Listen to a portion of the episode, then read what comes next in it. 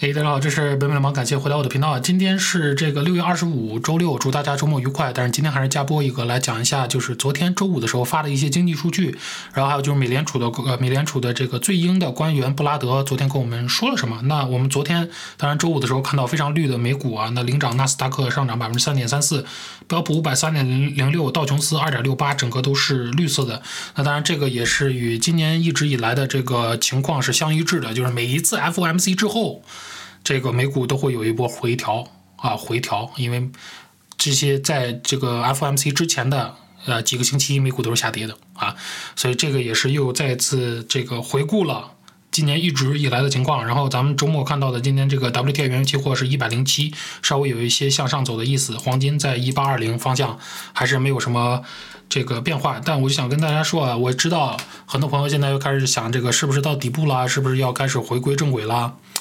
啊，但是呢，我还是我不知道啊，我不知道，我相信没有人能准确的预测。但是呢，有一个不好的消息，就是继续 remind 大家，提醒大家，咱们六月份的 CPI 快要发布了，六月份的 CPI 的临近预测是八点六四，啊，这个是比五月份的整体 CPI 要高的，所以那个时候可能会看到惊吓啊，因为五月份当时也是整体 CPI 比四月份高，核心 CPI 比四月份低，还是看到了美股一个不好的反应啊，六月很有可能再重估一下，重温一下当时那个情况。啊，那当然，六月份的核心 CPI 是比五月份看着要低的，在这个预期的方面来看。好，我们来看一下昨天布拉德跟我们讲了什么。那这个是圣路易斯联储的主席，他周五表示对美国经济衰退的担忧被夸夸大了，因为消费者在大流行期间积累了充足的现金，而且扩张还处于早期阶段。属于早期阶段，那这边他可能想的就是说，咱们还离二零二零年的上一次快速的小小的衰退啊，离的时间太近了，才两年多啊，咱们怎么可能再进入下一次衰退呢？这是他的论点。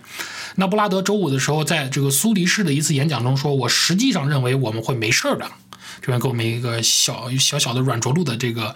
啊信号啊，他说现在就美国的衰退概率展开辩论还为时过早。啊，那布拉德再次呼吁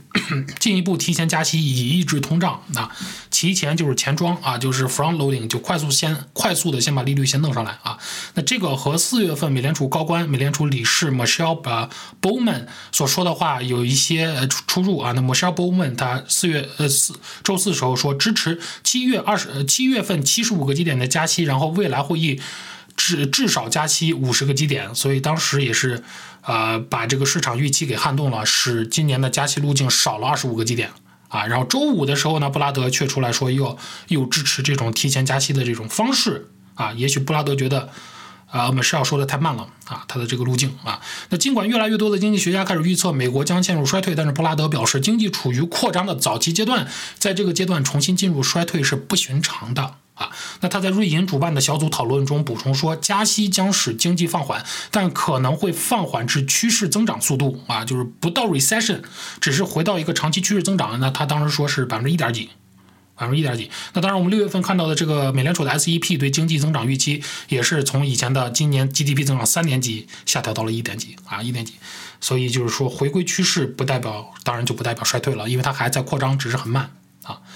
那他说，我不认为这是一个巨大的放缓，我认为这是一个经济温和的放缓。那这个就是呃，周四的时候，摩根士丹利的 Mike Wilson 所说的他的 bull case，当然他认为这个 bull case 的可能性百分之十五。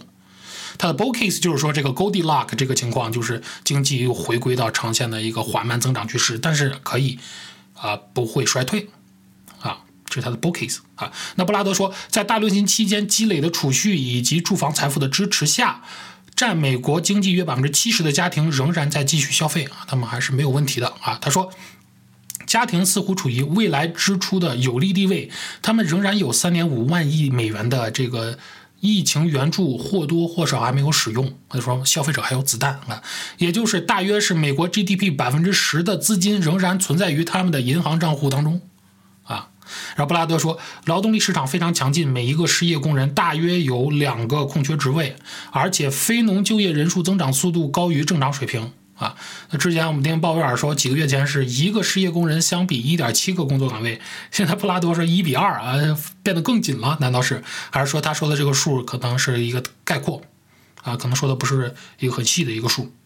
啊，还有还有呢，就是我们最近也看到了一些公司开始有裁员的动作，裁员的动作啊。那布拉德在评论中没有具体谈到七月份的会议，他一直是美联储中最鹰的官员之一啊。所以这个整体他今他周五的受访，我觉得是歌中偏鹰，鹰中带歌啊。为啥呢？他偏鹰是因为他提到了这个钱庄加息，继续支持提前加息这么一个路径。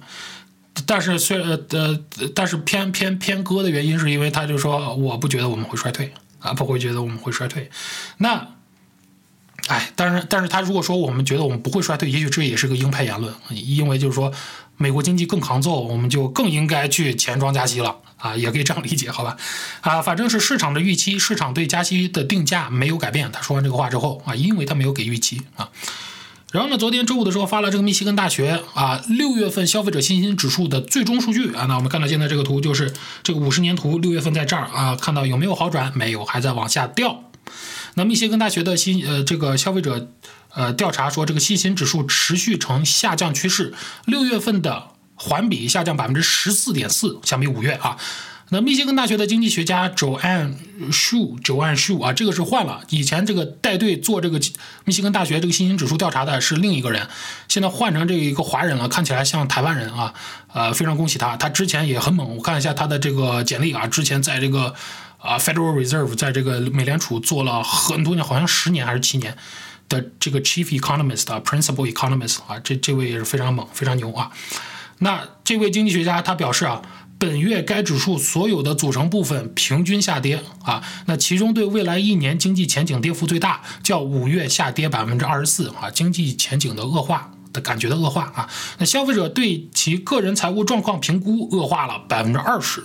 这都是相比五月份。那调查的六个呃调查的这个六月消费者信心指数为历史低位，与一九八零年代的经济衰退期间的低谷旗鼓相当。这一次咱们看到这个读数是历史上。倒数第二的读数，那上一次都是什么时候？我们看到是七零八零年代滞胀时期，才这么差的读数啊！啊，咱们现在都这么低了，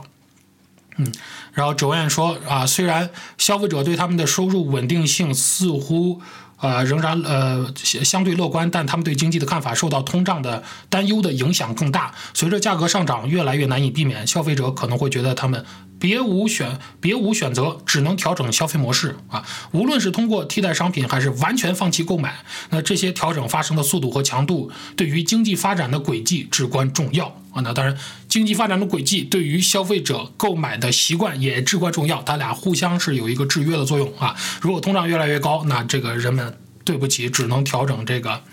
购买习惯了啊！那关于这个劳动力的市场，他是这么说的：说尽管总体上存在一个暗淡的观点，但超过一半的消费者预计他们的收入将在明年增长啊！我不觉得这一句是一个非常好的数据啊！超过一半听起来就百分之五十多六十啊，就这么点人认为他们明年的收入会增长，所以是非常差的。啊，只有那么一点人，呃，相比咱们现在的通胀这么高的通胀，收入如果还缩的话，这得多多可怕啊！那这个与持续的低失业率和劳动市场呃强劲是一致的啊，就是他们说这个 job market 还是很很紧啊。那这些预期的工资涨幅从五月份的百分之一点八小幅下降至六月份的平均百分之一点一啊，所以现在是他们的平均的明年的工资涨幅涨幅只有百分之一点一啊，非常的低。所以我们发现，这个这个涨幅也是从五月份往下跌，啊，一切的期待好的事儿都是不那么好了啊，或者是对未来的展望都在恶化啊，这么说是对的，都在恶化，啊，呃，也因因为也许是消费者从五月到六月，咱们消费者学到了什么？学到了通胀没有转好，通胀没有好转啊。那四十五岁以下的消费者继续比年长的消费者更加乐观，预计一年的收入增长百分之四点七。啊，所以里面带队的高高数据是来自四十五岁以下的，咱叫他年轻人啊，呃，那我我觉得是因为一部分年纪大的人，他们可能也经历过七十年代、八十年代那那个智障记忆，所以当他们看到这个高通胀的时候，他们有那个 deja vu 的感觉，就感觉回到了那个年代，所以就很害怕。然而年轻人呢，没经历过，这就是四十五岁年四十五岁以下年轻人经历的第一次高通胀，基本上可以这么说。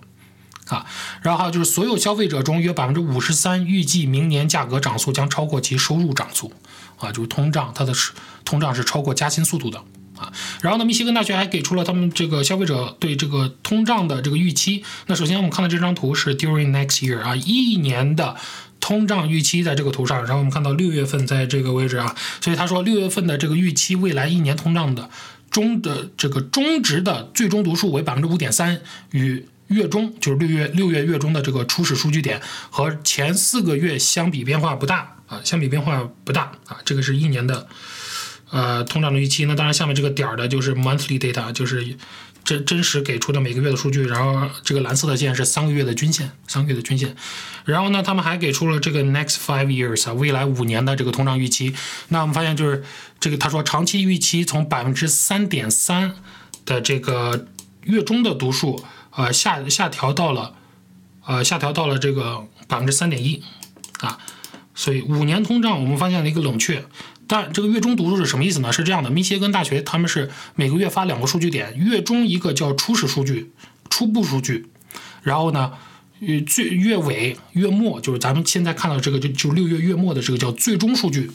啊，最终数据，所以他说相比六月中的这个初步的数据来看是有下降的，当时是三点三嘛，现在变成了三点一。啊，所以说现在是回到了过去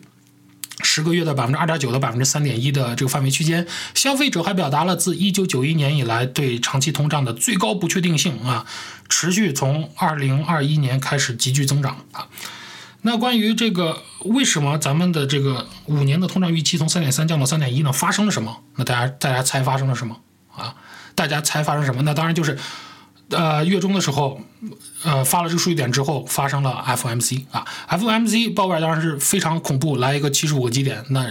尤其是年轻人谁见过这个东西啊？所以加息了这么一下之后啊，很多人就是对这个预通通胀预期有了一个零点二的一个冷却，所以这个是可以理解的啊，可以理解的。然后我们把刚才看到的这个对未来五年通胀预期的这个图放到一个五十年图，从一九六二年开始往这儿看。好，我们想看一下它对比七零八零年代是个什么什么情况呢？咱们现在还在这儿，那当时七零八零年代给标到了这儿啊，所以就是从现在来看，就从今天来看，并不一定就咱就有绝对是没有滞胀风险，不可能的。咱们就是说从今天来看啊，市场或者消费者，消费者对美联储还是有信心的。如果这个这个五年的通胀预期开始飙升啊，那就飞了，就说明这个通胀的概念，通胀的概念已经根深蒂固了。啊，不过目前来看还好，他们还有机会啊，赶紧赶紧把这个利率加上来啊。我们看一下啊，周五的一个新房销售数据啊，新屋销售数据，这个数据和我们呃的预期是不一样的啊，给给了我们一点小惊喜或者惊吓啊。那根据这个美国人口普查局和美国住房和城市发展部联合发布的预计，二二年五月份的新单户住宅的新屋销售经季度调整后。啊，经这个季季节调整后的这个年度增长增长为这个六十九万六千套，在这个位置六十九万六千套，这个比四月份修正后的六十二万九千套高出了百分之十，啊，所以当时我读了有点惊吓啊，怎么还能涨啊？咱们现在这利率在不断走高，为什么居然还涨了啊？所以这个是一个连续四个月啊，这是一个连续四个月下。下降之后的一个反弹啊，那随着这个抵押贷款利率的不断飙升，我觉得这个是暂时的啊，这个反弹是一个暂时的啊。那这个数据比二一年五月份的七十四万套低了百分之五点九，就是比去年同期要低啊。呃，销售价格呃二这个二零二二年五月出售的新房的这个销售价格的中位数为四十四万九千美元，四十四万九千这个是中位数，那平均售价啊，平均数是五十一万一千四百美元。啊，然后这个待售库存和这个月月供应量，五月五月底经这个季节调整后的啊，这个待售新屋预预计为这个四十四万四千，在这儿啊，new new house for sale，啊，这是待售的新屋。那这个代表按目前的销售率来说，这个供应量为这个七点七个月啊。那对这个数就是我们看到了，可能是一个 noise，我在猜这是可能是一个 noise 啊，就是一个。噪音啊！那富国银行的这个高级经济学家啊，维特纳说，我们怀疑五月份令人惊讶的强劲新屋销售将被证明是今年新屋销售的最后一次狂欢啊！大家觉得这是一个死猫跳啊？大家怎么看？大家怎么看？嗯，好，这是边边的王，感谢收看。